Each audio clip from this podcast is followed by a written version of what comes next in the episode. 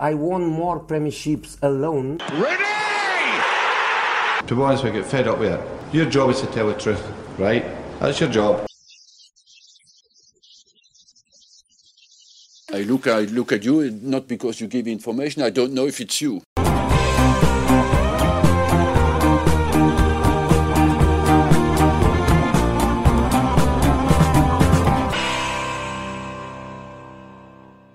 Hello tout le monde, vous écoutez le podcast God Save the Foot qui revient sur le traitement et l'analyse de l'actualité du foot anglais et britannique. Après les deux podcasts cette semaine bah, axés sur les previews des rencontres de Ligue des Champions de nos clubs anglais animés par Ilan, on retourne à la Première Ligue.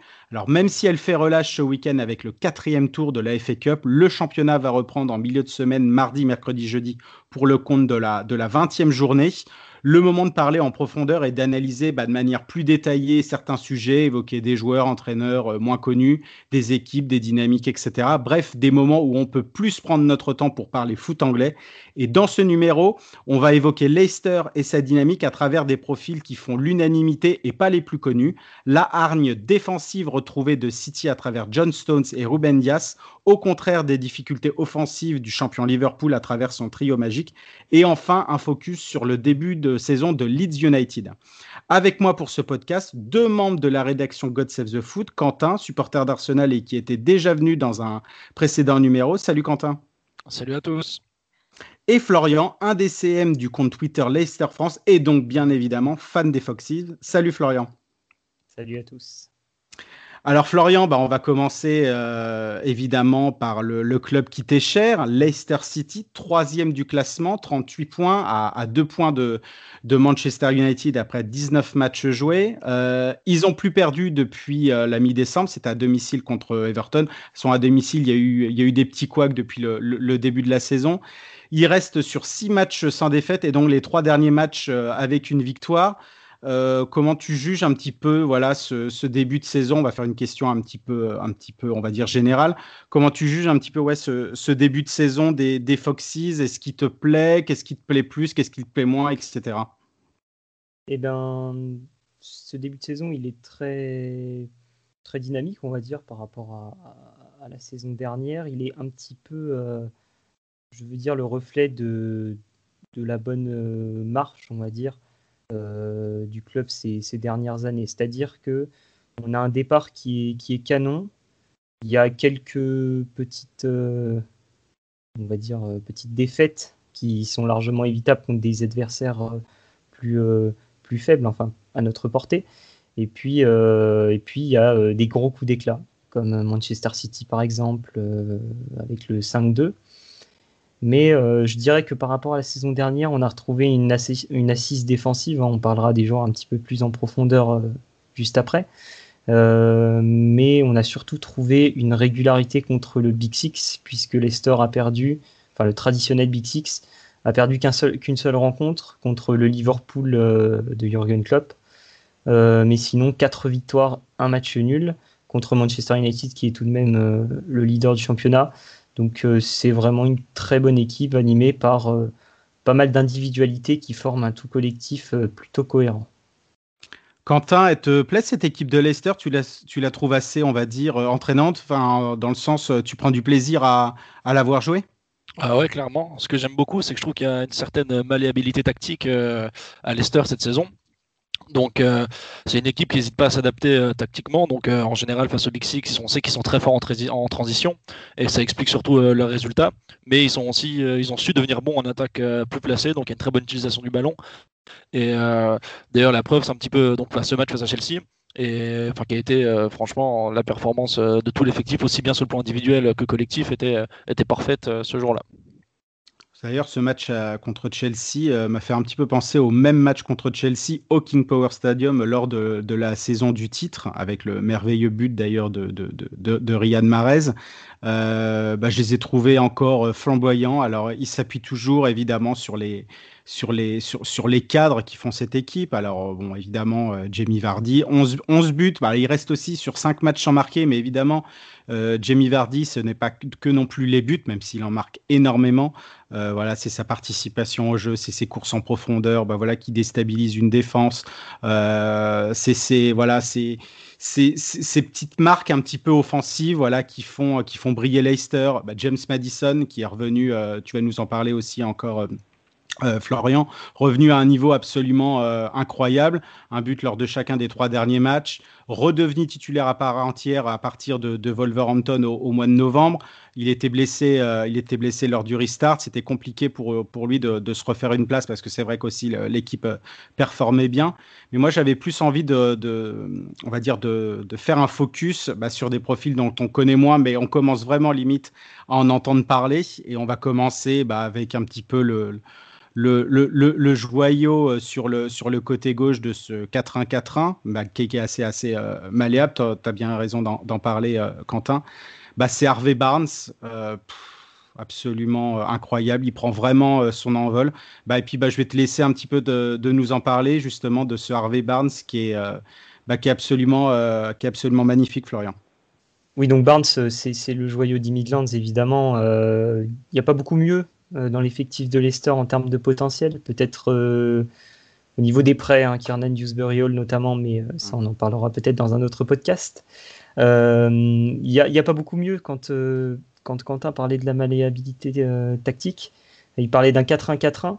on est plus sur un 4-2-3-1 sur les derniers matchs, avec donc Barnes plutôt en, en, milieu offensif excentré, mais euh, ce qui a vraiment progressé chez Barnes par rapport à 2018, parce qu'on rappelle qu'il a été rappelé de près après une première partie de saison canon mm. euh, à, West Brom euh, en Championship en 2018. avant, c'était un, joueur qui, était capable de dribbler un petit peu tout le monde, mais qui poussait un petit peu trop son ballon, qui avait des dribbles pas très précis. Et là, cette saison, et surtout en deuxième partie de, de on va dire, le mois de décembre, il est irrésistible, il a une finition bien meilleure qu'avant et il fait beaucoup plus de jeux collectifs. 6 hein, euh, buts de passes décisives tout de même euh, cette saison euh, en, 26 matchs. Et puis surtout 4 buts, une passe décisive sur les 7 derniers matchs. Alors vous me direz, sur les 7 derniers matchs, c'est l'apothéose du jeu des Foxes. Mhm. Un petit peu comme octobre-novembre l'année dernière entre, Southampton, entre le match de Southampton et celui d'Arsenal. Euh, là, c'est l'apothéose. Hein. Euh, tous les joueurs sont au niveau, tous les joueurs sont énormes, on va dire, très très bons. Donc, euh, Barnes s'inscrit parfaitement dans ce collectif. Bah, tu as raison d'en parler, sachant que quand donc, il avait été rappelé donc, de, de, ses merveilleux six mois à West Brom, où c'est vrai qu'il avait, tout, avait tout déchiré là-bas.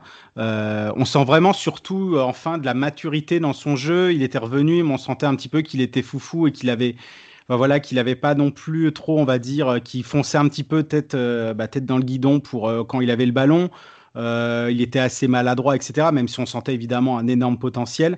Et là, enfin, vraiment, à partir de cette année, même si ça allait mieux un petit peu la, saison dernière, de toute façon, ça allait mieux petit à petit, on sent vraiment une vraie menace, mais surtout constante. Euh, voilà, c'est vraiment devenu une vraie valeur sûre de, ce, de, ce, de cet effectif de Leicester, de ce 11 de Leicester. Et surtout, il a, il a, il a raté, depuis la défaite contre Everton, il n'a raté que six petites minutes de jeu. C'était contre les Spurs où il fut sorti à la fin du match. Mais sinon, euh, voilà, depuis cette dernière défaite, il a joué l'intégralité des matchs et notamment euh, bah, lors de, la fameuse, de la fameuse période défaite où, par exemple, notamment le match contre Crystal Palace où Brendan Rogers a quasi changé euh, pratiquement toute son équipe, sauf Harvey Barnes. Et comme par hasard, c'est lui qui a marqué le but de l'égalisation. Mais il joue aussi en, FA Cup. Il a joué, à Stoke. Il a joué euh, cet après-midi contre Brentford. Pas de repos pour lui. Euh, c'est logique, il performe. J'imagine que pour toi, Quentin, fan d'Arsenal, tu regardes aussi les, autres équipes. Ce que fait Harvey ne te laisse pas indifférent. Ouais, non, c'est clair. C'est vraiment, il est très plaisant à voir à, avoir joué cette saison, comme l'a dit euh, Florian, donc euh, beaucoup plus incisif et puis moins tête dans le guidon, comme on l'avait déjà évoqué euh, dans un autre podcast. Et là où je trouve vraiment bon aussi, c'est que déjà pour les transitions, il est vraiment capable de garder le ballon et d'attendre ensuite que ça se projette devant lui. Et je trouve qu'il a beaucoup progressé dans ce niveau-là. Et puis, comme l'a évoqué Florian, on voit bien que Leicester, c'est un club qui travaille très bien parce que son prêt à West Brom, on sent que ça a été vraiment bénéfique pour lui. Il a pu gagner en confiance et en maturité. Et je pense qu'aujourd'hui, il récolte à la fois les fruits de son travail et la patience que Leicester a su avoir euh, avec lui. Tu penses qu'il peut aller, évidemment, il est, encore très jeune. Euh, tu penses que pour cette saison-là, il peut aller encore plus haut, euh, Florian, Harvey Barnes? Euh, dans le sens où il peut quitter Leicester ou s'il peut être meilleur dans, cette, dans, dans ses performances bah, bah, Forcément, ça va, ça va un petit peu ensemble. S'il est meilleur dans ses performances, je, je me doute que déjà cet, cet été, il aura peut-être aussi euh, de, bah, des propositions, même s'il va, il va, il, va être cher, bien sûr. Mais euh, oui, en fait, ça va ensemble. Bah, le, le, le, fait de hausser les performances pour, bah, pourquoi pas quitter Leicester, je ne sais pas, mais en tout cas, attirer de la convoitise, ouais. Bien sûr, je pense. Et puis, euh, il a cette âme de leader à prendre. Alors, on avait vu en Europa League une belle association avec Luc Thomas, le, jeune latéral gauche qui, a fait éruption de l'équipe. Luc Thomas, je pense qu'il a été un petit peu cramé trop tôt, puisqu'il a quand même beaucoup de lacunes, et qu'un prêt lui aurait fait du bien comme Barnes, par exemple. Euh, parce que Barnes a débuté avec Leicester en Ligue des Champions en 2016. Euh, et on sentait qu'il avait des lacunes, donc le, le, prêt lui a, bien, lui a fait du bien enfin les prêts plutôt. Mais euh, oui, je pense qu'il peut aller plus haut et notamment dans son jeu collectif. Il a une très bonne capacité de passe qu'il utilise, à mon sens, pas assez parce qu'il est souvent, et puis on va le voir aussi avec l'absence de Vardy pour les prochaines semaines, euh, dans un petit peu en bout de course à la finition d'exaction et moins, euh, et, moins, et moins au début. je pense que son jeu, c'est plutôt de provoquer et de, et de frapper. Mais il y a certaines actions où il fait trop ça, c'est-à-dire un petit peu tête dans le guidon, il, revient vers ses travers, euh, il provoque, il frappe, et c'est contré, ou c'est pas cadré, ou c'est arrêté par le gardien. Et finalement, il avait des, coéquipiers, bah, par exemple les, les, latéraux comme il monte, euh, comme euh, James Justin ou Castagne, ou avec le retour de Ricardo Pereira, ça se vérifiera plus, ou alors en retrait des solutions comme Madison ou, ou Albrighton, qu'il n'exploite pas assez à mon sens. Justement, tu as parlé de, de, de, Mark Albrighton, d'une aile à une autre. Euh, bah, c'est euh, carrément un petit peu en ce moment la résurrection. Euh, après un début de saison où, où, il participait, on va dire, à des matchs, mais seulement en entrant en jeu, ou parfois il rentrait même pas du tout, il restait sur le banc. depuis la défaite 3-0 contre Liverpool, c'était après la trêve de novembre, il est tout le temps titulaire et il joue très très bien. certes, il était resté sur le banc contre Fulham, Everton et Crystal Palace. Coïncidence, les Foxes n'ont pas gagné. Euh, passeur décisif euh, contre, euh, contre Newcastle pour Tielemans, puis pour Madison contre, contre Chelsea. qui l'eût cru Florian, tu pensais vraiment à un petit peu cette résurrection? Alors, Mark Brighton, c'est une des plus grandes légendes de Leicester de l'ère moderne, on va dire, du 21e siècle. Enfin, voilà, du 21e siècle.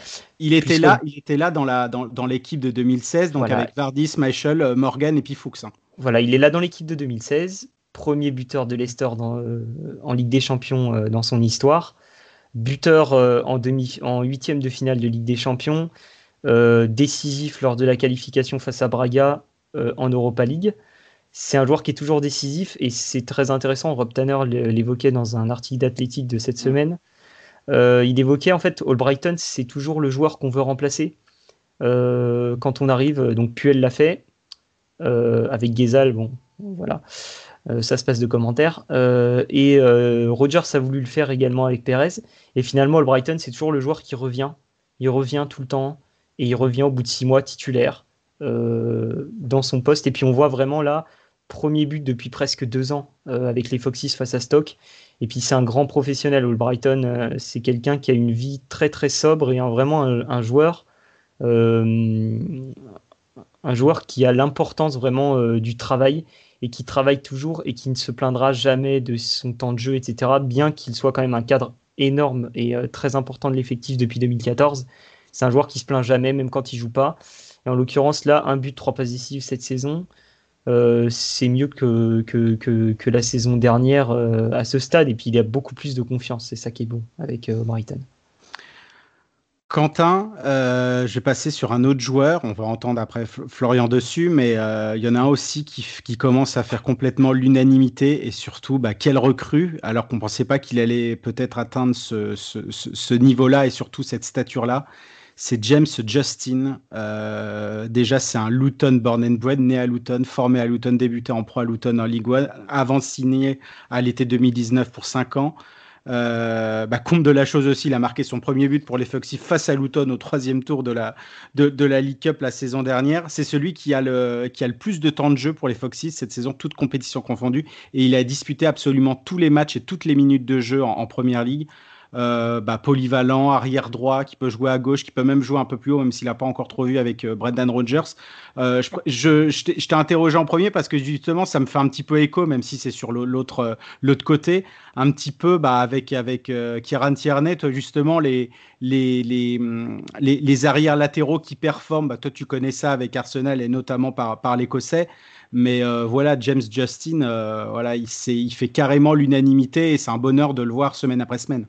Ouais, c'est clair. Bah, comme tu l'as dit, je pense qu'il y a vraiment peu de personnes qui le voient évoluer à un tel niveau au début de saison, surtout quand on sait d'où il vient. Euh, comme tu l'as dit, bah, déjà défensivement, euh, c'est vraiment très rare de le voir se faire prendre en VS1. Et ça reste quelque chose qui est très important pour un latéral. Et offensivement, pareil, ce qui est bien, c'est qu'il est très intéressant. C'est un latéral qui ose beaucoup, je trouve, et on témoigne son but euh, contre Stoke en FA Cup il y a quelques semaines. Et puis surtout, l'avantage qu'il offre grâce à sa polyvalence et sa capacité d'adaptation, donc aussi bien à gauche comme à droite, bah, c'est typiquement le genre de choses qui est important dans une saison de première ligue qui a tendance à devenir longue et tout ça. Et le dernier truc où il est impressionnant, je, je trouve personnellement, c'est sa régularité. Quoi. Et enfin, c'est devenu vraiment un soldat pour Brendan Rodgers. Il répond présent à chaque fois qu'il le sollicite. Et du coup, bah, je pense qu'il y aura une belle euh, concurrence entre les latéraux à Leicester avec Ricardo qui arrive et donc Castagne, donc potentiellement trois joueurs pour deux places. Et je pense que ça va être intéressant à suivre euh, du côté euh, de Leicester.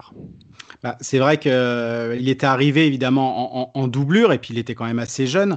Euh, vrai doubleur la saison dernière, il a quasiment joué aucun match, trois matchs de première ligue jusqu'à mars. Après, il joue tout le restart après la blessure de Ricardo Pereira.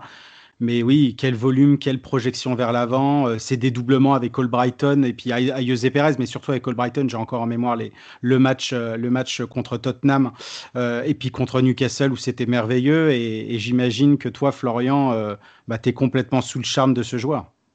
Bah bien sûr. alors il m'a fait peur comme Soyunju m'a fait peur mm. euh, quand il est arrivé, c'est-à-dire que la saison dernière, il joue quasiment pas. Et ils ont exactement le même parcours avec Soyunju, mm. c'est-à-dire que ils jouent pas, et puis quand ils jouent, quand ils ont l'occasion de jouer un peu plus, euh, ils, ne performent pas vraiment, puisque Justin, euh, faut oublier faut pas oublier qu'après le restart, il fait des matchs très très très poussifs. Ouais, ouais, bien sûr. Très en grosse difficulté, comme euh, Soyunju l'avait fait lorsqu'il était venu remplacer Harry Maguire au début. Et en fait, euh, cette saison, bah, il est titulaire parce que, en fait, euh, pratiquement tous les joueurs de l'effectif de Leicester ont été absents au moins une semaine cette saison. Donc, euh, c'était un petit peu compliqué. Castagne blessé trois mois, Ricardo Pereira blessé six mois. donc, il était titulaire. La seule concurrence qu'il avait à droite, c'était Amarty qui a été repositionné défenseur central. Et puis, Justin, quand il n'a pas de concurrence, il est absolument époustouflant. Euh, bon, à l'automne, on sait qu'on avait plus mis d'espoir en Jack Stacy qui est parti euh, du côté de Bournemouth, mais euh, il est très versatile et moi, ce que, ce que j'adore, c'est que c'est un joueur qui n'a peur de rien et surtout qui a quatre poumons. C'est-à-dire qu'il peut courir, aller faire un sprint de 100 mètres pour aller attaquer, et puis sur la contre-attaque, il fonce de l'autre côté, il est toujours à son poste. Euh, la seule chose qui me chagrine un petit peu avec lui, c'est des fois ses positionnements défensifs, notamment sur les coups de pied arrêtés, mais ça c'est un mal pour Leicester euh, en général, où il encaisse quand même, il est pas mal fautif sur les coups de pied arrêtés euh, lorsqu'on les encaisse. Ah, il, doit encore évidemment se, perfectionner, c'est normal, il, est tout jeune, mais c'est vrai qu'il est, est, est absolument phénoménal. Et, et, pour toi, Quentin, tu penses que il peut faire le match ou en tout cas il peut essayer de, jouer sa place pour le pour l'Euro où euh, Gareth Southgate a complètement son on va dire euh, peut-être pas ses 23 noms en tête mais en tout cas il a déjà ses, profils euh, ses profils de, latéraux droit ou même à gauche. C'est vrai qu'il peut jouer à gauche aussi. Il faut dire aussi que l'Angleterre a, d'excellents joueurs dans ces positions là donc aussi il, espère en tout cas mettre un petit peu le, bordel dans la tête si je puis dire de, de Gareth Southgate non? Ouais, bah c'est clair. Bah après, comme tu l'as dit, euh, il y a beaucoup. il y a à la fois des, chaussures et des interrogations au poste de latéraux pour l'Angleterre, mais justement, il a une carte à jouer dans le sens où sa, polyvalence et sa versatilité euh, peut en faire pas forcément un titulaire indiscutable à, droite ou à gauche, mais en tout cas quelqu'un qui fera partie euh, du groupe des 23 du fait justement de sa, polyvalence qui peut être très importante dans, dans ce genre de compétition. Alors, euh, on a parlé de Leicester, on va parler de l'équipe qui est placée juste au-dessus des Foxes euh, au classement, donc Manchester City. Euh, Manchester City qui reste sur six victoires de suite, donc deuxième et peut, redevenir premier avec donc ce match en retard contre, contre Everton. On avait un début de saison assez, assez poussif, au moins jusqu'à mi-décembre. Cinq victoires, quatre nuls, deux, défaites, dont le fameux 5-2 contre, contre Leicester. Ça va mieux et paradoxalement, bah, ça va mieux depuis la, mise en place de la charnière Ruben Diaz-John Stones, installée depuis le, 28 novembre, une victoire sèche devant Burnley 5-0. Elle n'a encaissé qu'un but quand elle fut alignée en première ligne, donc 9 euh, matchs. Et euh, bah, surtout, on va commencer par lui avec un, John Stones complètement euh, ressuscité. On pensait que sa carrière allait se finir à City, bah, entre prestations très poussives et enchaînement de, blessures depuis son arrivée en 2016 pour 55 millions d'euros mais on l'avait, on l'avait pas du tout vu venir. Euh, toi, en tout cas, tu l'avais vu venir, euh, j'imagine, euh, Florian, ou pareil, tu es resté un petit peu bouche bée devant les, les magnifiques prestations de John Stones depuis sa réintégration dans le 11. Ah, c'est vrai qu'on l'avait vu bon, très bon à Everton, puis quand il est parti à City, on s'est dit, bah, il est peut-être parti un petit peu trop tôt, donc il a eu un petit peu de mal, enfin, ça a alterné le bon et le moins bon.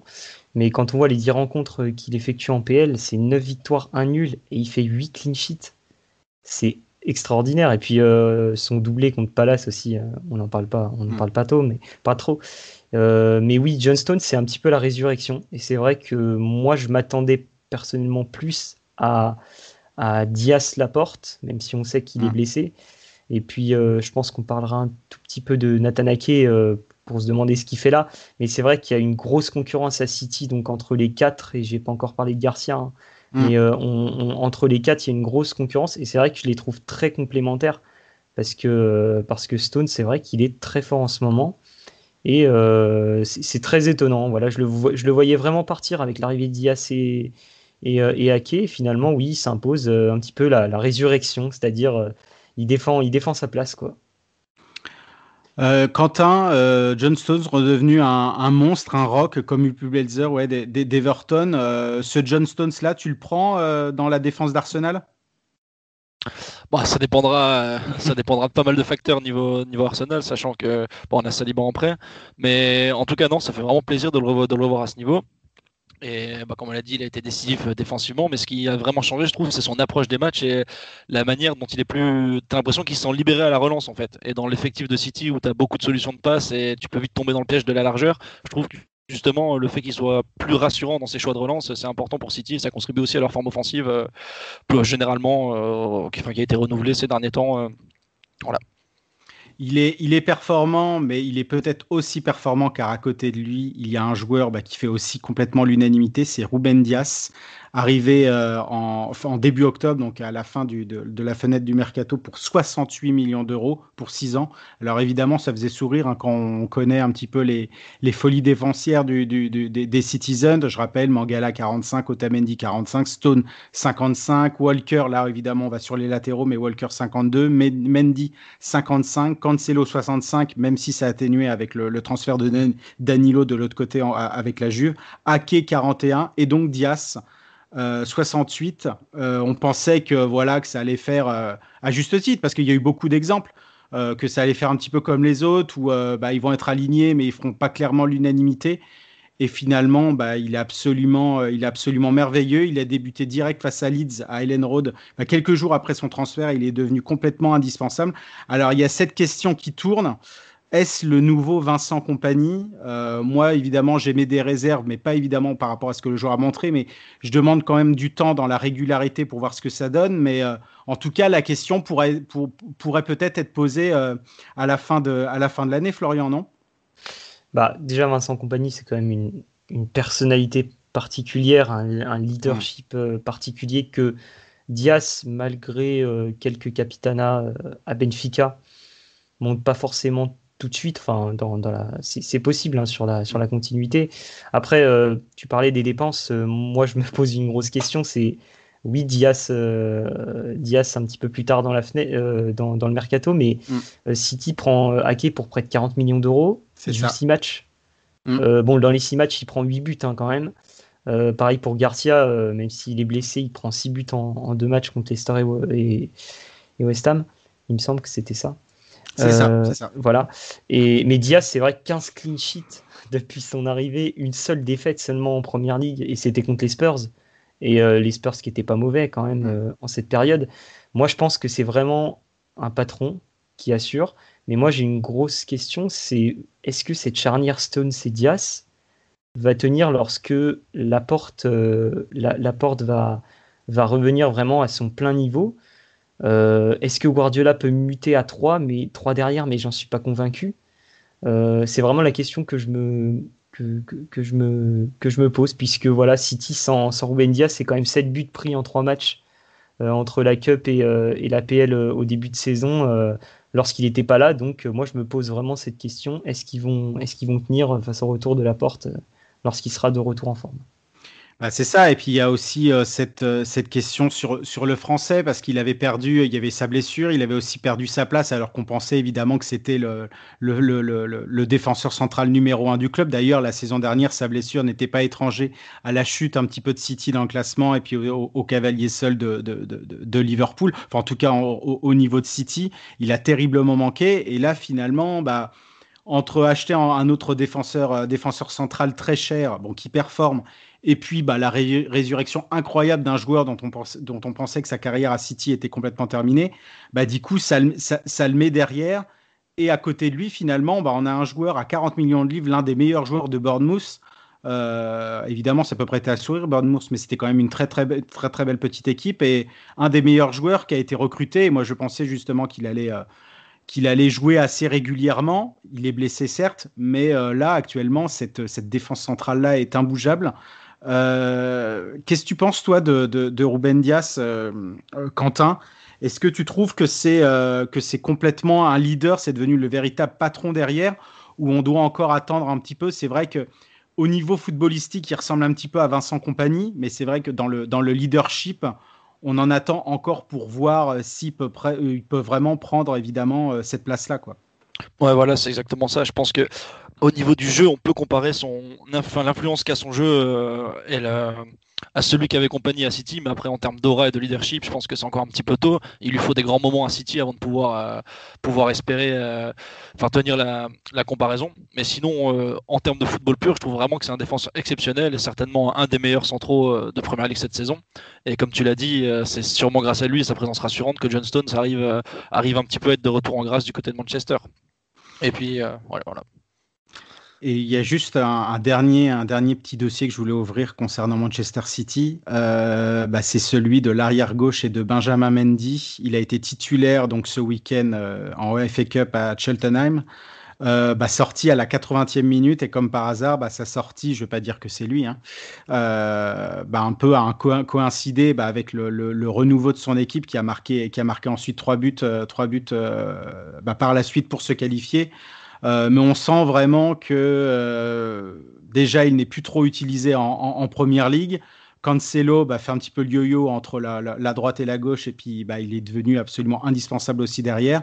Euh, je ne sais pas ce que vous en pensez, les gars, mais est-ce qu'on peut penser que c'est un petit peu la, la fin d'aventure de, Benjamin Mendy, en tout cas à Manchester City. En tout cas, je vois pas comment euh, l'été prochain Pep Guardiola ne peut pas recruter dans ce, dans ce secteur-là parce que il peut pas complètement jongler entre, en pardon entre trois joueurs, entre Cancelo, bon même si évidemment il est, euh, il, est indispensable, même si c'est pas son poste, il peut quand même dépanner, mais entre Benjamin Mendy, Zinchenko, avant on avait aussi Delph qui dépannait quand il était là. Euh, comment vous voyez un petit peu ce, ce dossier Benjamin Mendy, Florian? Alors oui, Mendy, euh, quand on le voyait à l'OM, quand on le voyait à Monaco, on se disait mais qu'est-ce que c'est que ce joueur? Il est incroyable, il faisait des débordements extraordinaires. Et puis à City, alors je je, je, suis pas intime, enfin je je, je connais pas trop euh, son, son niveau euh, extra sportif, mais en tout cas je, suis assez étonné parce que quand on voit les matchs de Zinchenko, il n'est pas forcément extraordinaire, il crève pas l'écran non plus. Donc Mendy, finalement, il avait une concurrence qui était assez saine depuis, euh, bah, depuis quelques saisons. Et cette saison, ça va pas du tout. Alors, il a été blessé quelques matchs euh, la saison dernière, me semble-t-il. Ah. Et, euh, et cette saison, c'est 11 matchs, si je compte bien. Et puis, depuis décembre, on le voit pratiquement plus. quoi. Donc, c'est vrai que l'explosion de Cancelo, et puis quand vous avez un Walker qui est très performant, et Cancelo, que vous avez recruté à prix d'or, même si, comme tu l'as dit, avec, avec le transfert de Danilo, ça amortit, bah, vous les mettez où? Ces deux joueurs qui ont, qui ont vraiment besoin d'être titulaires. Donc Mendy passe à la trappe parce que tout simplement, il ne montre pas assez. Et, et c'est vrai que contre Cheltenham, euh, City avait besoin vraiment d'une nouvelle impulsion et ce que Mendy n'a pas apporté dans les 80 minutes où il a joué. Toi, euh, Quentin, ton, ton, regard sur un petit peu le, dossier euh, Benjamin Mendy. Alors évidemment, il y a ses performances sur le terrain, mais il y avait tout un petit peu ce côté aussi extra-sportif qui, qui fait un petit peu partie de la vie de, bah de, de, Benjamin Mendy, en tout cas Manchester City. Quand on juge un petit peu son, son aventure, bon, on va regarder aussi cette fenêtre-là. Euh, moi, je vois pas vraiment trop d'issue par rapport à lui, en tout cas dans cette équipe. Toi, toi, si Non, bah. Moi, je trouve ça vraiment très décevant parce qu'on dirait vraiment qu'il est en train de répéter son expérience marseillaise. Pourtant, c'est un joueur, on sait que c'est un joueur qui a de la qualité, que ce soit physiquement ou techniquement. C'est quand même un joueur qui a réussi à s'attirer une fois les, enfin, les louanges de Bielsa quand il était à Marseille et puis de Guardiola à son arrivée. Mais je pense que les problèmes extrasportifs et comportementaux, enfin Guardiola a suffisamment été patient avec. Quoi. Il y a eu l'histoire du 31 au soir et le non-respect des consignes sanitaires. Bah, à mon sens, pour moi, c'est la goutte d'eau et je pense qu'il a plus d'avenir du, côté de Manchester. D'ailleurs, c'est encore plus vrai quand tu vois la, saison exceptionnelle que fait Cancelo dans un espèce de rôle hybride de mi-milieu, mi-latéral quand City a le ballon et qui est plus, enfin, latéral plus traditionnel quand le City l'a pas. Et d'ailleurs, je crois que c'est le joueur, un des joueurs de City qui touche le plus de ballons en ce moment. Il mm. était deuxième face à Brighton. Du coup, à mon avis, euh, City va chercher un backup et puis euh, Benjamin Mendy n'a plus vraiment d'avenir du côté de Manchester. Le concurrent de ces dernières années de, Man City pour le titre, Liverpool, euh, bah, Liverpool, qui a perdu contre Burnley Anfield. Donc la série d'invincibilité euh, dans son stade bah, s'arrête à 68 matchs. Euh, ils n'ont donc pas battu le record établi par José Mourinho quand il, était à, à, Chelsea lors de son premier passage, qui était de 86 qui est absolument colossal. Euh, Liverpool qui va aussi moins bien euh, depuis le Boxing Day, qui se retrouve désormais quatrième à 6 points de Manchester United en tête, du classement. La dynamique, forcément, bah, on a pris un coup euh, depuis cette date. les Reds ont engrangé deux nuls et deux défaites, et surtout dans ces quatre matchs, ils n'ont pas retrouvé, bah, ils n'ont pas du tout trouvé le chemin défilé. Donc là, bah, c'était, euh, c'était assez cocasse quand on voit un petit peu aussi cette attaque et cette animation offensive. Salah, Firmino, Mané, on a toujours évidemment bah, Mohamed Salah en tête du classement débuteur avec 13 buts. Mais on sent quand même une, une moins bonne alchimie entre les trois qui se cherchent plus. Euh, les trois qui sont alignés depuis, euh, depuis 2017 et qui n'ont jamais vraiment été soumis soumis, soumis à concurrence. Euh, on voit évidemment des joueurs qui forcent, Salah qui fait pas les bons choix, Firmino qui essaye un petit peu, bah, qui est toujours un petit peu se liant euh, évidemment euh, en attaque et qui est pas vraiment un numéro 9 type, mais qui est absolument essentiel et qui, qui a du mal. Mané qui, qui bah, ça devient un petit peu une, récurrence qui, qui, cherche un petit peu à forcer. Qu'est-ce qui va pas pour toi Florian, dans cette attaque de Liverpool, et peut-être Liverpool en général, pas forcément que l'attaque alors, euh, bon, quand on regarde sur le papier, l'attaque, elle est quand même très performante cette saison. Mais euh, il ne faut pas regarder que les stats. Mmh, C'est-à-dire qu'on on, sent vraiment. On, enfin, l'année dernière, quand on regardait Liverpool, et puis même en début de saison, on se disait, mais en fait, ils butent, ils butent sur le bloc, comme ils l'ont fait face à Pope euh, pendant 90 minutes, même plus face à Burnley. Et puis à un moment, il y avait Mohamed Salah qui arrivait, petit éclair terminé, ou Firmino, une, une, belle petite passe euh, que personne n'est capable de faire, euh, euh, qui, terminait, un contre-éclair de Mané, etc. Et puis depuis, depuis le Boxing Day, et puis en effet en 2021, zéro but en Première Ligue, Liverpool. On a l'impression d'une équipe en perdition. Alors je ne sais pas si c'est si c'est la concurrence, parce que c'est quand même des grands joueurs qui n'ont pas forcément trop besoin de concurrence pour être, pour être performants. Bon, c'est vrai que quand les doublures, c'est Minamino et Origi, c'est un petit peu compliqué. Euh, Origi qui est en difficulté hein, par rapport à l'année où il remporte la Ligue des Champions, il a beaucoup, mm. beaucoup de, de réussite et qui, où il est très performant. Là, il est en difficulté. Et euh, moi, je pense que le malade de cette attaque, c'est un petit peu Firmino. on, on, retrouve plus son jeu vraiment euh, qu'il avait avant.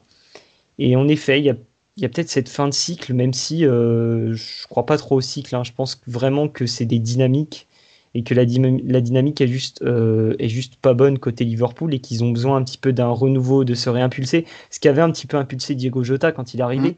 Mais le problème, c'est que Jota s'est blessé et du coup, il y a plus cette, cette concurrence que Jota il s'était clairement inséré entre les trois. Enfin, il, faisait le trouble fait parce que c'est un joueur extraordinaire.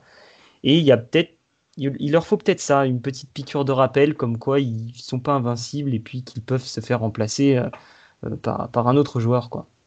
Bah, justement, Diogo Jota, euh, quand il, quand il, quand il performait euh, depuis le début de la saison à Liverpool, on pensait même à un moment que ça serait peut-être Roberto Firmino qui, qui, perdrait un petit peu sa place. Et c'est vrai qu'il avait, il avait eu du mal à ce moment-là. Finalement, euh, quand il y avait eu ce débat-là, le, le, le, match suivant, il y avait Klopp qui avait sorti bah, une attaque à 4. Euh, là, c'est vrai que ça va, ça, va beaucoup moins bien. On parlait évidemment de, concurrence pour ces trois, mais on, voit bien que leurs doublures bah, sont, je ne veux pas dire à des années, à des années-lumière, pardon, mais bah, sont très en, deçà de, du niveau de, Mané, Firmino, euh, Firmino et Salah. C'est Jamie Carragher sur, euh, sur Sky Sport dans Monday Night Football euh, bah, qui en fait avait, un petit peu amené sur, la table en fait les, plus grands trios, je ne vais pas dire de l'histoire, mais en tout cas de, ces dernières années. Alors on avait Tevez, Ronaldo Rooney à, United, on avait Messi, Suarez, Messi, Suarez et, Neymar. Euh, il y en avait d'autres. Et en fait, il avait, il avait remarqué qu'à chaque fois, ces trios-là bah, euh, ne duraient pas dans le temps. En tout cas, dans le sens où euh, à partir de deux saisons, trois saisons, en fait, il y avait toujours un joueur bah, qui partait dans une autre équipe et ce trio-là, bah, en fait, était, était, cassé. Là, ça fait quatre ans qu'ils sont, sont ensemble et on voit peut-être un, un, essoufflement, même si entre quatre ou cinq matchs, euh, on va pas non plus, euh, va pas non plus évidemment euh, mettre des conclusions hâtives, mais en tout cas, on peut se poser la question. toi, ton regard, Quentin, par rapport à ça, par rapport à un petit peu cette faiblesse, on va dire, offensive de, Liverpool, où on voit bah, bah, que les attaques, les attaques, on va dire, c'est assez, assez répétitif, ça passe le ballon, mais il n'y a aucun décalage, il n'y a plus d'impulsion. quel est ton regard sur tout ça? Bah, déjà, je pense qu'il faut recontextualiser un minimum. Je veux dire, ils ont une période creuse, mais euh, c'est un phénomène normal aussi dans une saison de première ligue d'arriver à un moment où, euh, euh, offensivement ça va moins bien et tu as une propension plus grande à prendre des buts casquettes. Donc, il y en a beaucoup qui ont tiré la sirène d'alarme. Je pense qu'il faut encore un petit peu attendre avant de voir si Liverpool, enfin, il y a des, on va dire qu'il y a des problèmes à régler mais c'est encore un petit peu tôt pour vraiment être. Euh, enfin, les exclure de la course au titre, par, exemple. Mais après, moi, il y a quelque chose qui m'a un, peu marqué, c'est que ce qui faisait la force du Liverpool du club avant, c'était bah, surtout un pressing de tout instant qui obligeait l'adversaire à faire faute, ensuite chercher donc à exploiter ses fautes. Mais on dirait que c'est une méthode qui commence à être de plus en plus, plus en plus connue en première ligue, et les équipes ont plus tendance à utiliser le jeu long. Euh, contre Liverpool pour justement éviter ces pièges de pressing. Et je crois d'ailleurs c'était euh, contre Fulham en, interview d'après-match que Klopp mhm. disait euh, oui c'est la première fois qu'ils utilisent des longs ballons. Enfin, je veux dire, il faudra peut-être plus d'adaptabilité tactique de club dans, ce, dans ce genre de match comme Fulham où justement l'adversaire est plus propice à s'adapter en fonction de ce que Liverpool propose, quoi, vu que la méthode commence à être connue maintenant. Alors, le manque de concurrence bah, peut être euh, bah, parfois un problème pour certains au bout d'un moment. Donc, certains, euh, par contre, arrivent à, très bien le gérer, bah, comme Van Dyke quand il était là et Robertson, qui sont des titulaires indiscutables, évidemment, et qui sont euh, performants quasi à chaque fois, alors que voilà, leurs concurrents ou leurs doublures à leur poste, je pense surtout à, à Timikas pour, pour Robertson, bah, voilà, ne, ne, fait pas du tout le poids par rapport à lui, mais même sans vraiment véritablement de concurrence, ils arrivent toujours à être là alors que pour d'autres, bah, ça devient plus compliqué. Et, là, évidemment, on va quitter, euh, on va quitter le secteur offensif pour parler un tout petit peu de Trent Alexander-Arnold, où on le voit vraiment piocher. Euh, il y a une stat qui est sortie après le match contre Southampton, c'était 38 ballons perdus. Alors évidemment, il n'y a pas que la, défaite de Liverpool euh, n'incombe pas qu'à lui, c'est sûr. Euh, mais ça montre aussi voilà, qu'il est, qu'il est un petit peu moins bien, on le sent moins tranchant, même au niveau de la précision de ses centres, de ses déboulés, déboulés à, droite. On voit plus non plus bah, les fameuses transversales pour, pour Robertson, qui faisait aussi la force des latéraux et du jeu de Liverpool Euh, Florian, euh, tu penses que pour Trent, euh, le mieux c'est de, de le mettre un petit peu sur le banc pour souffler et pour un petit peu retrouver un petit peu ses esprits ou vraiment de, de, lui mettre vraiment une grosse concurrence à son poste pour retrouver un petit peu, un petit peu de la lance? Ça, avait fonctionné pour. pas ça fonctionne en tout cas pour, pour l'instant pour, pour Luke Shaw à Manchester United où on le retrouve évidemment bah, de, de, meilleur, on, on, le trouve un petit peu bah, surtout plus performant. Est-ce que tu penses que c'est un petit peu la, la, meilleure solution pour, pour Trent? Ah, C'est vrai que le parallèle avec Luke Shaw, il est très intéressant. Bon, même si Trent est quand même pas descendu aussi bas que, que Luke Shaw, si je puis bien dire. sûr. Euh, Trent Alexander-Arnold, ça reste le meilleur latéral euh, d'Angleterre. Bien sûr. Il est top 5 mondial sûr même. Ah bah ça reste Euh, toujours un, ça reste toujours un crack, etc. C'est sûr, et un Ouais. des meilleurs, si ce n'est le meilleur. Mais on voit évidemment que parfois bah, ça, ça s'essouffle et que bah limite parfois c'est logique. C'est vrai qu'il enchaîne tellement en fait. Oui, cette saison, c'est vrai qu'il enchaîne tellement et je ne suis pas dans la tête de Klopp. Peut-être qu'il pensait que Milner pouvait euh, faire et peut-être qu'il fondait un petit peu trop d'espoir en Nico Williams, qui est, oui, un joueur très très talentueux, je pense, mais il aurait bénéficié d'un joueur pas de son niveau, mais euh, un tout petit peu en dessous, hein, qui, est, qui est capable de jouer dans une équipe comme Leicester ou Everton, par exemple, euh, euh, comme, comme, comme Robertson à Tsimikas. Il aurait fallu un joueur intermédiaire pour qu'il puisse le backup quand il peut souffler, parce que là, c'est vrai que si Liverpool commence à enchaîner des grosses rencontres et que euh, j'ai rien contre Neko Williams, hein, mais euh, et que on passe de Alexander Arnold à Neko Williams, quand il va falloir affronter l'adversité, si en plus les autres de l'attaque par exemple sont pas bien, c'est compliqué en fait pour Liverpool après, et puis même pour Klopp d'assurer quelque chose. Donc oui, en effet, il manquait peut-être quelqu'un à latéral droit euh, euh, d'expérience peut-être ou, euh, ou intermédiaire en tout cas. Il y a, une trop grande différence entre la doubleur et le titulaire. Alors d'un rival de, Manchester United à un autre, on va bien sûr parler de, de, de, Leeds. D'ailleurs, on avait aussi évoqué Manchester City dans ce, dans ce podcast. Euh, on va évidemment, s- on va dire, s'axer sur le, début de saison de, de, bah, des Peacocks, qui, sera- qui sera le, le dernier dossier de, de ce, de ce podcast. C'est la, bah, la première saison en Première Ligue depuis 16 ans et leur, leur descente en 2004. On en attendait beaucoup, pas forcément au, au niveau de la performance des résultats, car même s'ils avaient survolé le, championship et même la saison d'avant, quand, Bielsa était arrivé, ça restait toujours un, retour parmi l'élite. Euh, mais on attendait beaucoup pour voir si le jeu de Bielsa pouvait être transposé en, première ligue. Et c'est vrai qu'après le premier match Anfield, on a vite été, on a vite été rassuré. Alors certains adorateurs de Bielsa et de son beau, et de son beau jeu, pardon, en fait envisageaient bah, dans leur folie des grandeurs une place en, première partie de tableau, voire même en Europe à la fin de la saison. L'objectif, euh, évidemment, de Leeds, c'est bien sûr le maintien après une aussi longue absence en première ligue. En tout cas, euh, les gars, euh, avec Leeds cette saison, comme on l'a vu en, en championship, c'est soit tout blanc, sans tout noir, soit tout blanc, pardon, soit tout noir, mais on ne s'ennuie pas, Quentin. Ouais, c'est clair. Bah, après, je trouve que Leeds, on va dire que c'est une équipe qui a sa place, quoi. Donc, qui peut, comme tu l'as dit, aussi bien enchaîner, le très bon euh, comme le très mauvais. Et leur forme récente, d'ailleurs, elle le montre, hein, parce qu'ils ont, ils sont les, je sais plus si c'était à Leeds ou à West Brom quand ils quand ils gagnent 5-0. Et ensuite, ils enchaînent avec trois défaites d'affilée. Donc, le 3-0 face à Tottenham, le 3-0 face à Crowley en FA Cup, et puis le dernier, la dernière en date, donc la dernière défaite face à Brighton 1-0, quoi. Donc, je pense que ce run, il est vraiment représentatif de ce que Leeds a pu proposer cette saison en première ligue. Tu as le même regard, toi, euh, Florian, sur le, le, les six premiers mois des, des, Whites de retour en Première Ligue?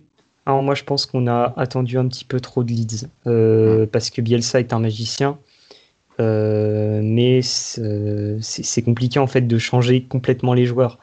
Sur le point statistique, Bamford qui, qui étonne beaucoup, je pense, avec, avec ses buts, enfin ses nombreux buts. Euh, mais euh, on, je pense qu'il y a une équipe qui a beaucoup de joueurs moyens et puis qui sont sublimés par le collectif justement, mais qui n'a pas assez d'expérience en termes pas d'âge mais de, de première ligue. Hein. On, on, voit mmh. bon il y a tout de même Liam Cooper qui est quand même un excellent défenseur central, mais il est expérimenté mais il n'a pas assez de jeu en première ligue. C'est la même chose pour Pablo Hernandez. Euh, moi, moi, moi je parle plutôt euh, peut-être de l'adaptation de certains joueurs comme euh, Robin Corr par exemple qui a eu du mal au début quand même, qui, commence à s'adapter. Aussi de Diego Llorente qui, qui, s'est blessé, euh, qui, est, qui est blessé de, pratiquement depuis le début de saison, qui enchaîne quelques matchs avec les U23, mais c'est vraiment compliqué. Et finalement, euh, s'il si y a des joueurs qui peuvent être sublimés euh, dans ce collectif et qui peuvent vraiment être dans une, un rôle en mutation, je pense notamment à Rodrigo, euh, son, positionnement, son positionnement, il est un petit peu étonnant quand on connaît son passif mmh. à Valence, par exemple, ou à Alioski.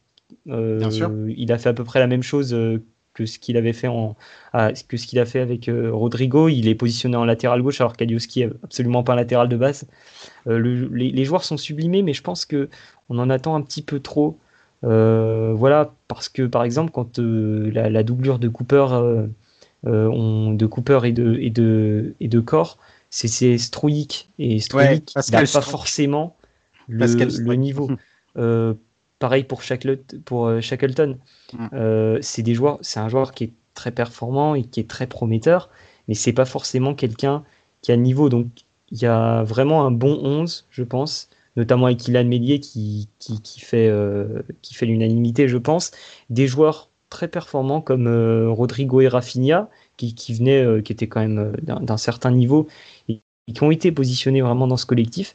Et puis sur le banc, vous avez des jeunes comme Poveda ou Gellart, mmh. mais qui sont un petit peu trop jeunes pour la première ligue. Et c'est ça qui manque, je pense, à, à Leeds pour passer un cap. Mais moi, je, je pense qu'on est un petit peu dur et donc que Leeds fait une bonne saison, puisqu'une douzième place à mi-chemin pour un promu, c'est une excellente euh, première partie de saison, qui plus est avec le jeu qu'il propose et les risques qu'il prenne. Alors, euh, Bielsa fait toujours jouer son équipe bah, en 4-1-4-1 ou en 3-3-3-1. Euh, on le sait bah, et, on va le répéter, Bielsa, c'est un plan A et si ça ne marche pas, un plan A et si ça ne marche pas, un plan A une seule manière de jouer, elle plaît ou non, il n'y a pas de, solution euh, tactique de rechange. Euh, c'est comme ça. Euh, bah, on a évidemment bah, toujours ce, pressing à, plusieurs, l'agressivité à la perte de balle sur le, sur le porteur, une projection très vite vers l'avant et surtout un, bah, grand nombre de joueurs de Leeds lors, des, lors des contre-attaques. Euh, c'est vrai qu'il y a parfois des, choix étonnants lors des, des, positionnements. Donc, tu, l'as très bien dit pour Rodrigo, le, fait d'être à côté Mateusz Klich. Et justement, on va en parler de, de, de, de deux joueurs, en tout cas de, ce milieu. Euh, le Polonais, euh, positionné haut, qu'est-ce que qu'est-ce que t'en penses, on va dire Quentin, de, de, ce joueur qui est bah, absolument euh, absolument indispensable dans la dans la dans, la feuille de match on va dire la tactique de la tactique de Bielsa et surtout derrière lui bah, le véritable Leuner Calvin Phillips donc euh, donc né à Leeds, formé à Leeds et qui donc bah, a, a, débuté en pro à Leeds et qui, qui est toujours. Il avait été blessé à l'épaule contre contre les Wolves et il avait raté les trois matchs suivants. Il est revenu dans l'équipe, euh, un petit peu une vision un petit peu de ces deux joueurs bah, qui, sont, euh, qui sont indispensables et qui ne sortent jamais du 11. Bah ouais, c'est clair. Bah pour moi, c'est les deux, les deux indéboulonnables de Bielsa et les deux qui ont réussi le mieux à, appliquer ce que, ce que Bielsa essaye d'implanter à, Leeds en, termes de football, c'est-à-dire la recherche d'espace, des joueurs qui sont capables de se, de, placer entre les lignes. Euh, il y a beaucoup de qui apportent justement beaucoup de verticalité. Et bah, du coup, le problème, justement, c'est que Leeds a tendance à être trop dépendant de ces deux joueurs, euh, justement, pour créer, euh, créer des solutions intéressantes euh, dans un match donné. Rodrigo, on peut encore se poser des questions sur son adaptation globale à la première ligue, parce que c'est vrai qu'il a, il a le, le, même rôle que Clich, mais dans le demi-espace droit plutôt. Et donc, ouais, en tout cas, ben, moi j'ai un match, celui, celui qui m'a marqué, c'est celui, par exemple, celui face à Brighton, où mhm. justement Calvin Phillips n'était pas là. Et du coup, bah, tu te retrouves avec une équipe, euh, je crois que c'était Pascal Struy justement qui le remplaçait dans cette C'est ça, exactement. exactement. En sentinelle devant la défense, c'est lui qui était là. Ouais. Voilà, c'est ça. Bah, justement, euh, sans Phillips, en fait, avec un joueur donc, qui est euh, intrinsèquement euh, moins bon, bah, Leeds a vraiment eu du mal à trouver Clich et Rodrigo dans les, en, verticalement dans les espaces. Et du coup, tu te retrouvais plus avec une animation animée en espèce de U sur les côtés qui débouchait sur des redoublements et des centres, et donc pas de verticalité, donc aucun moyen d'attaquer l'axe. Donc, ouais, je pense que c'est deux joueurs qui, qui ont, à qui Bielsa a beaucoup apporté et qui en retour apportent beaucoup à Leeds. Mais le danger, du coup, c'est la dépendance que crée d'avoir deux, joueurs comme ça dans une même équipe. Alors, dans ce milieu, en tout cas sur, sur les ailes, on a, on a toujours Jack Harrison, donc, qui, est, qui est prêté pour la troisième saison de suite euh, par Manchester City euh, et sur qui aussi euh, Bielsa compte, compte, énormément, tout le temps titulaire. De l'autre côté, on a, on a Rafinha qui, bah, qui est arrivé et qui s'est, on va dire, qui a un petit peu bah, regardé ce qui, se, ce qui se faisait, en tout cas à Top Arch, le, le, centre d'entraînement des, des, des pick-ups, avant vraiment de, de, de, de devenir titulaire. C'était Elder Costa qui a été acheté aussi, euh, alors qu'il était prêté la saison, dernière, mais qui a été acheté de Wolverhampton euh, cet été pour, euh, bah, pour compléter aussi encore, encore l'effectif. Florian, moi j'ai envie de t'interroger sur cette, sur cette défense quand même très friable. tu en avais beaucoup parlé aussi dans le, dans le, dans le groupe God Save the Foot. on a quand même la deuxième plus mauvaise défense de, de Première Ligue, 34 buts encaissés. La première, c'est West Brom avec 43. Mais, mais, mais, voilà, on a normalement on a, on a un Liam Cooper, donc le, capitaine qui est, qui, est titulaire. À côté, on avait aussi Robin Corr, donc celui qui a été acheté, le, défenseur central allemand de, qui vient de Fribourg, mais qui, voilà, qui montre quand même d'extrêmes signes de, de, fébrilité. Derrière, on a Diego Lorente, mais qu'on n'a quasi pas vu bah, parce qu'il est arrivé blessé de, la Real Sociedad, qui a juste remplacé corps contre, contre Chelsea, mais voilà, il, a, il, a, il a subi une blessure musculaire, il il est de nouveau out. Et après, bah, on, a, voilà, on a Pascal Struck, donc on en a, on en a, on en a suffisamment parlé, qui est utilisé bah, en, défenseur, en, défense centrale, qui avait été utilisé aussi donc en, sentinelle. Mais clairement, euh, ça, ça, manque de qualité, en tout cas dans cette défense centrale, non?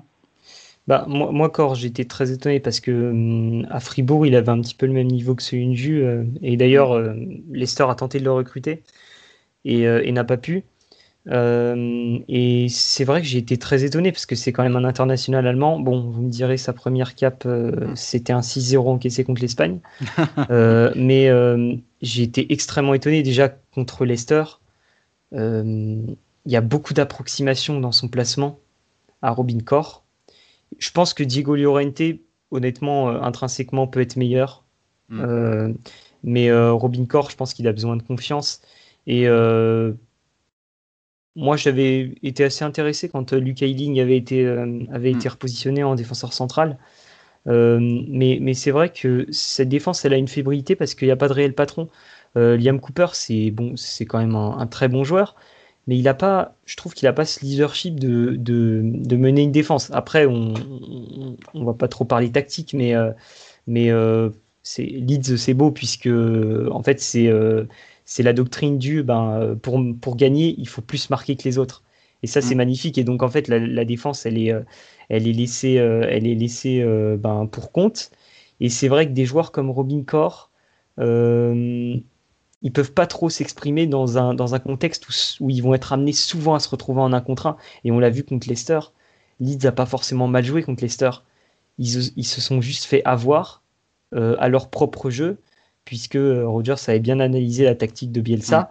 Et en fait, euh, Robin Corr contre Harvey Barnes, par exemple, bah, c'est totalement impossible parce qu'Harvey Barnes est très très bon en un contre un. Mm. Et Robin Corr, il a beau vouloir bien défendre, quand c'est pas regroupé, c'est impossible. Et euh, il a beau être un défenseur assez mobile, etc.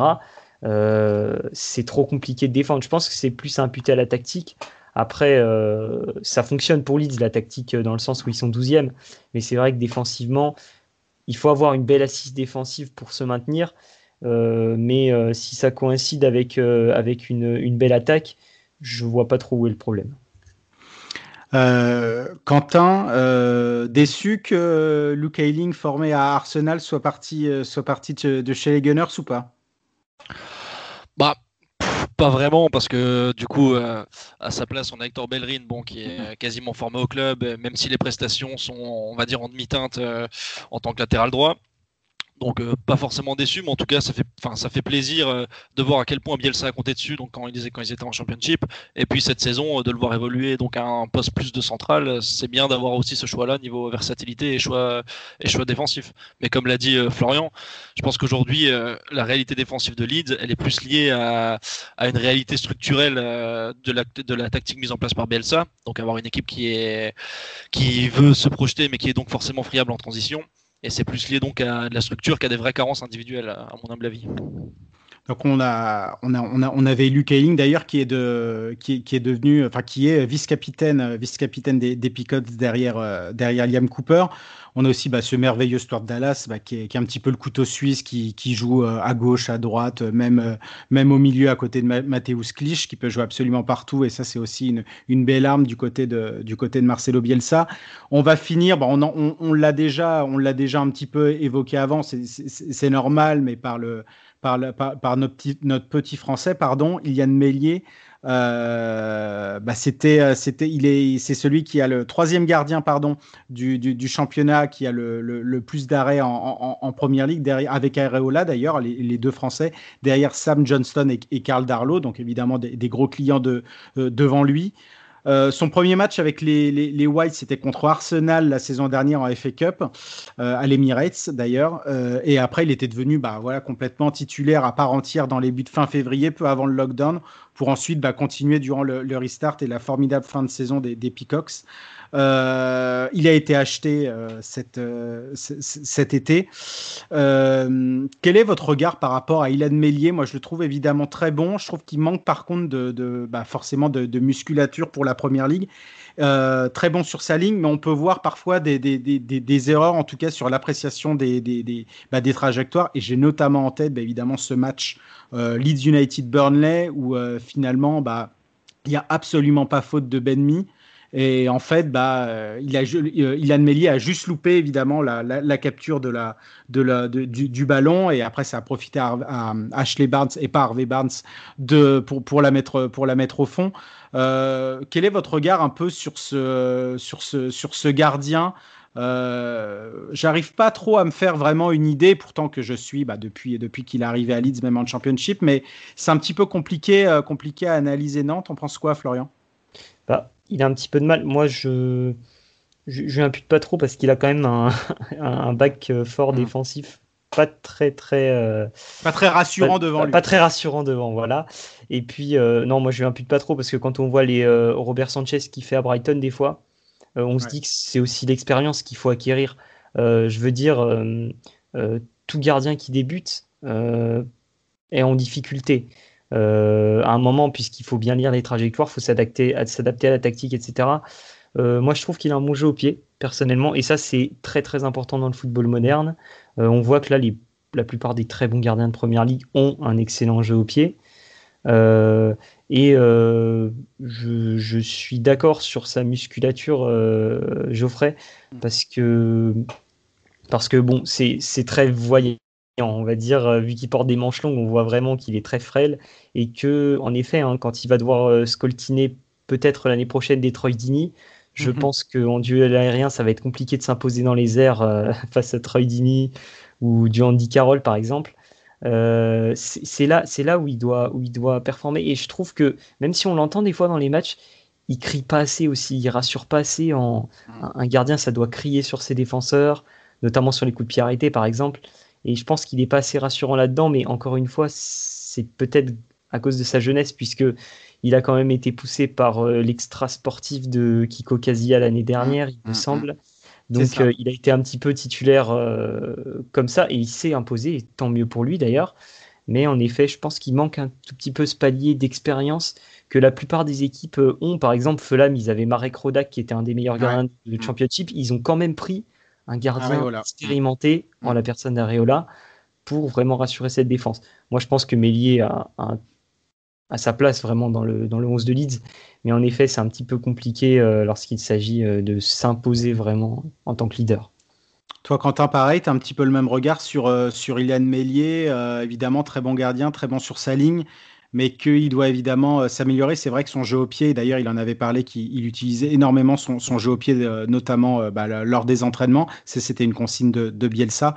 mais c'est vrai qu'il il peut paraître, bah, surtout lors de ses sorties aériennes, bah, c'était un petit peu le, même reproche, on va dire, à, à De quand il arrivait en, première ligne. Hein. C'était un petit peu, je ne vais pas dire la, même trajectoire, non, puisqu'il faut attendre hein, évidemment il a une Mélier pour voir ce qu'il peut faire par la suite. Mais j'avoue que son, son, début de carrière en, première ligue, ça, me fait un petit, un petit peu penser à celui de, de, de Réa. Euh, toi, Quentin, ouais, son, ton, ton, ton, regard sur lui et euh, dans quoi un peu Ilian Mélier peut, peut, peut s'améliorer?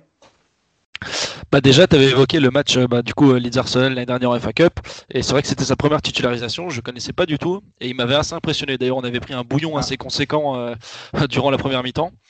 Et justement, le fait qu'il soit bon au pied permettait à Leeds de pouvoir repartir euh, de derrière et de développer donc euh, le style Bielsa. Euh, donc c'est important. Après, bah, il est encore relativement jeune, hein, il a que 20 ou 21 ans. Donc euh, je pense que l'expérience va s'acquérir euh, petit à petit et qu'il a tout pour devenir en tout cas un, bon gardien de première ligue, voire un très bon.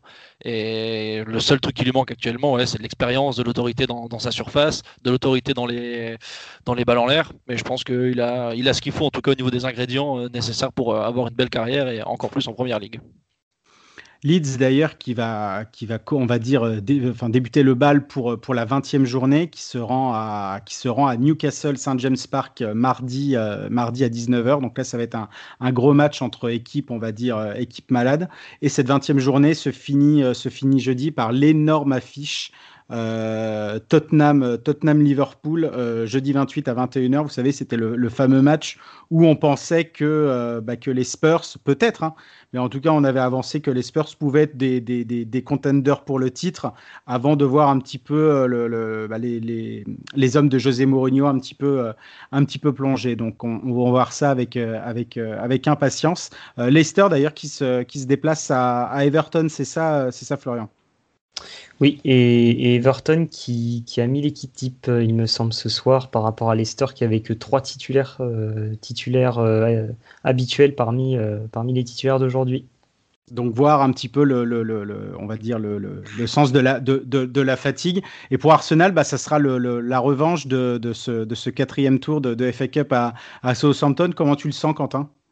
Bon, étant donné euh, que Southampton a mis quasiment l'équipe complète euh, face à nous en FA Cup, alors que du coup, par exemple, Partey, Smith Rowe ou des joueurs comme Tierney ont été reposés, je pense que la fraîcheur physique peut faire la différence et euh, j'espère en tout cas qu'on finira, enfin, qu'on continuera cette belle série qui, qui est intéressante en première ligue en ce moment en tout cas. Eh ben merci messieurs, c'est un plaisir de vous avoir. J'espère que c'était un plaisir partagé. Merci à toi, merci à toi Florian. Bah, merci pour l'invitation en tout cas. Merci, euh, merci Quentin. merci à vous. Et on se retrouve pour un prochain numéro. Ciao, ciao.